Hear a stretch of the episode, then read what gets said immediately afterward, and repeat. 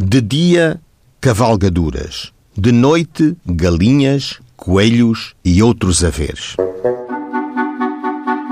Ao Sr. Procurador da República foi remetida participação pelo crime de vadiagem, formulada pelo cabo número 5 do Corpo de Polícia contra os vadios Jerónimo José Paiva e Veríssimo Marcelino, que hoje foram detidos e mandados apresentar ao Sr. Juiz de Direito.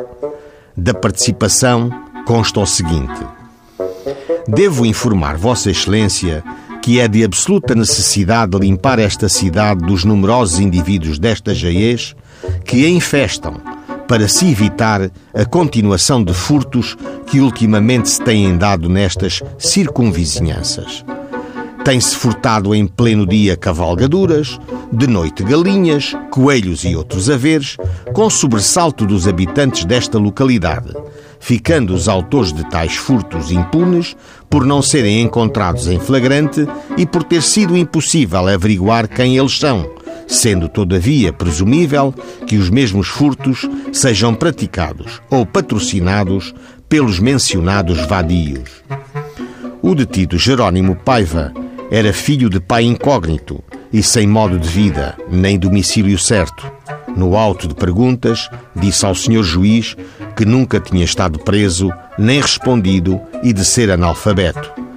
Disse ainda que não é verdade ser vadio, pois apenas há cinco semanas que não trabalha, por não ter onde, que há três meses desembarcou vindo de África, por ter ali completado o tempo de serviço militar, que nunca roubou coisa alguma a ninguém, nem haverá quem tal possa afirmar e que, há dias, foi pedir ao governo civil para assentar praça, pois desejo voltar para a África.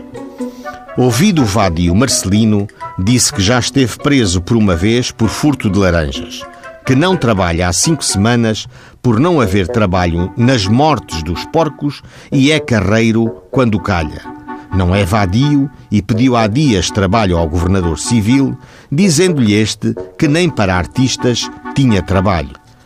Os custodiados foram conduzidos à cadeia onde aguardaram julgamento.